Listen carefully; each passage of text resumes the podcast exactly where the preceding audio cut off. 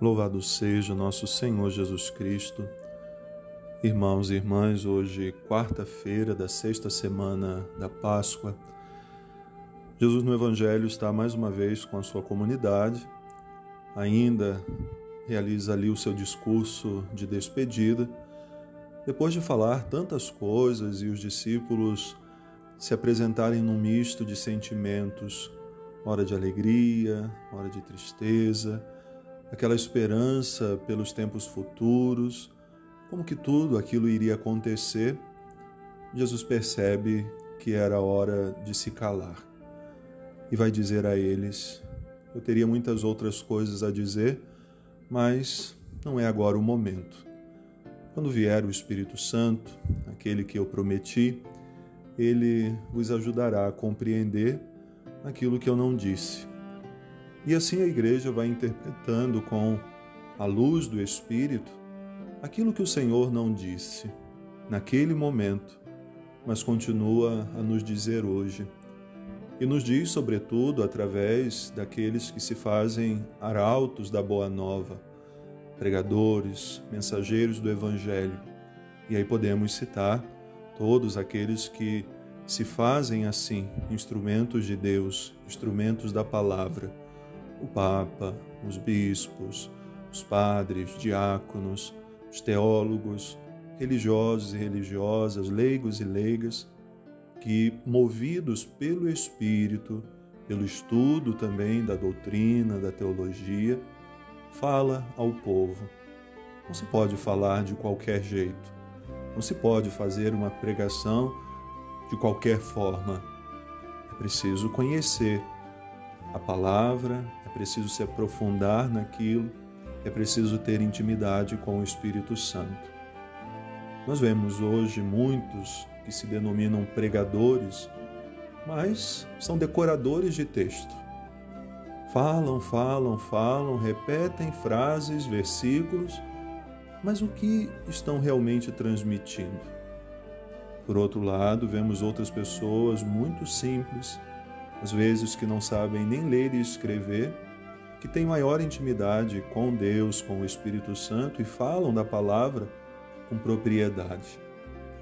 Então não é só o estudo que nos dá a graça de falar bem, é a abertura ao Espírito Santo. Mas nós bem sabemos, irmãos e irmãs, que por mais que alguns se apresentem assim como pregadores, há ainda grandes dificuldades daqueles que não querem ouvir. Como hoje na primeira leitura, Paulo está diante de um povo de cabeça dura, de coração fechado, que não compreende todas as palavras que ele diz. Mas o apóstolo é insistente. Ele sabe que precisa pregar. Certa vez ele mesmo vai dizer: Ai de mim se não pregar o evangelho. Ele foi posto diante daquele povo como arauto dessa boa nova, como dizia antes. E era preciso pregar, oportuna ou inoportunamente, querendo as pessoas ou não, Paulo tinha a missão de pregar. E hoje ele fala a um povo que estava ali no Areópago, onde existiam vários altares dedicados aos deuses. Até que Paulo encontra um altar vazio, com uma placa dizendo que aquele altar era do Deus desconhecido. E Paulo então começa a falar: Esse é o Deus a quem eu sirvo. É o Deus que me converteu, é o Deus que me trouxe aqui, é o Deus que me faz pregar essa palavra. Começa a dizer todo o sentido da sua vida que ele encontrou em Deus. Santo Agostinho fez essa experiência também Procurou tantas vezes Deus fora e só encontrou quando olhou para dentro de si. Eis que eu te procurava fora de mim e tu estavas dentro de mim. Ó oh, beleza tão antiga e sempre nova, diz esse grande santo. São Paulo hoje nos fala algo que Dom Helder Câmara gostava muito de refletir quando se perguntava: Onde você mora? E Dom Helder dizia: Eu moro em Deus.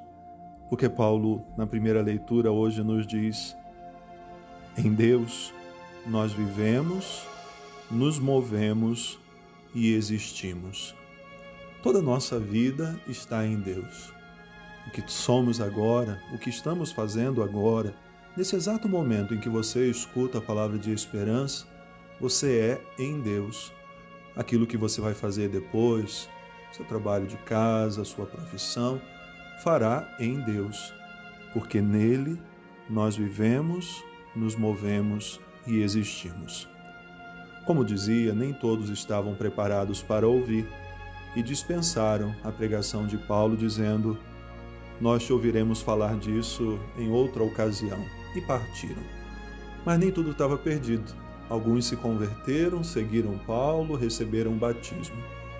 Quando pregamos na igreja, nem sempre ela é acolhida no coração de todos aqueles que ouvem, mas a nossa missão, como a do semeador, é lançar na terra a semente da palavra. E hoje, mais uma vez, é o que eu estou fazendo. Palavra de esperança numa terra que pode ser boa ou não, mas ela é sempre palavra de esperança. Que Deus abençoe.